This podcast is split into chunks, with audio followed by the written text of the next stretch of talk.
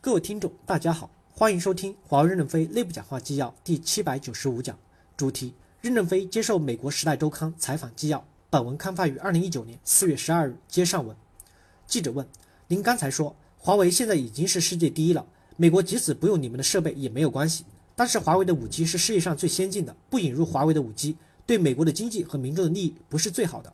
您觉得美国政府此举是不是伤害了他们自己的利益？任正非回答说。这个世界是需要合作共赢的，相互促进才能相互受益。美国之所以从一个很小的国家变成世界第一强大的国家，是因为美国两百多年来奉行的开放政策。开放是有利于经济发展的，全球化对美国是很有利的。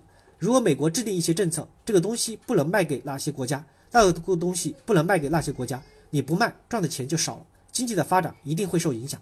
所以，开放是美国最好的政策，中国一定要向美国学习，尊敬开放。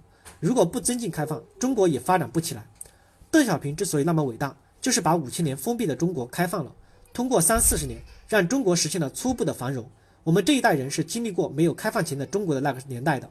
我们那时的理想不是想穿一件好衣服，只想吃饱饭。现在不仅吃饱了饭，还有肉吃了。所以要看到中国的进步。中国在政治上的进步也是非常大的。在三四十年前，我们要像现在这样面对面的采访，简直不可能。如果我在街上遇到你，我看到你就要跑。因为一可一接触，可能就是我要我的政治风险。现在我跟你面对面采访，之前还接受那么多的媒体采访，媒体很担忧我讲了那么多话，会不会北京给我打电话说我讲错了？其实没人管我这件事儿，说明中国在政治上已经进步了。大家要承认这种进步。中美两国之间要加大合作才能共赢。中国有十三亿人口的市场，美国有先进的科学技术，这两者结合起来就是世界经济的发动机，带领世界走出困境。如果有领导问我，我就是一句话，希望中国走向更加的开放政策。记者问：“我相信，如果您想通过打电话把您的建议给到中国政府，政府一定会接这个电话的。”任正非回答说：“但是我没有电话号码呀。”记者问：“美国政府的另外一个指控说，华为的产品中存在着后门，可能被中国政府所利用。您之前有表态，宁可解散公司也不会背叛客户。但是如果说中国政府有这样的要求，您会宁可坐牢也不会去做这件事情吗？”任正非回答说。这句话我过去讲过，现在也没有变化，还是坚持这个道路。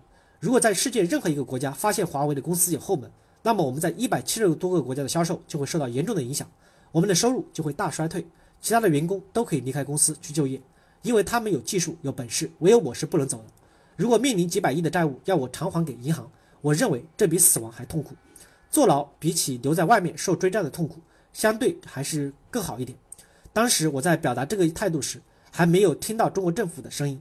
在慕尼黑的安全会议上，中共中央政治局委员、中央外事工作委员会办公室主任杨洁篪表态：中央政府一贯要求中国企业遵守国际规则和运营所在的国家法律法规。中国没有任何法律要求企业安装后门或收集外国情报。随后，李克强总理在第四届人大会上回答记者提问时，重申了这个问题。有了中国领导人的讲话，应该是代表了国家的态度。最近，李克强总理在杜布罗夫尼克。参观我们十六加一展台时，又叮嘱我们一定不要装后门。我们现在也在推动与各国政府签订华为网络无后门、无间谍行为的协议。我们也建议世界都应该有统一的规则和公约，无论网络运营商、网络设备商都不允许安装后门。当然，全世界如果还不能达成公约，我们愿意推动中国政府与一些国家政府签订华为网络无后门、无间谍行为的协议。关于对我对于我坐牢的担心，你可以放心，我不会坐牢了。感谢大家的收听，敬请期待下一讲内容。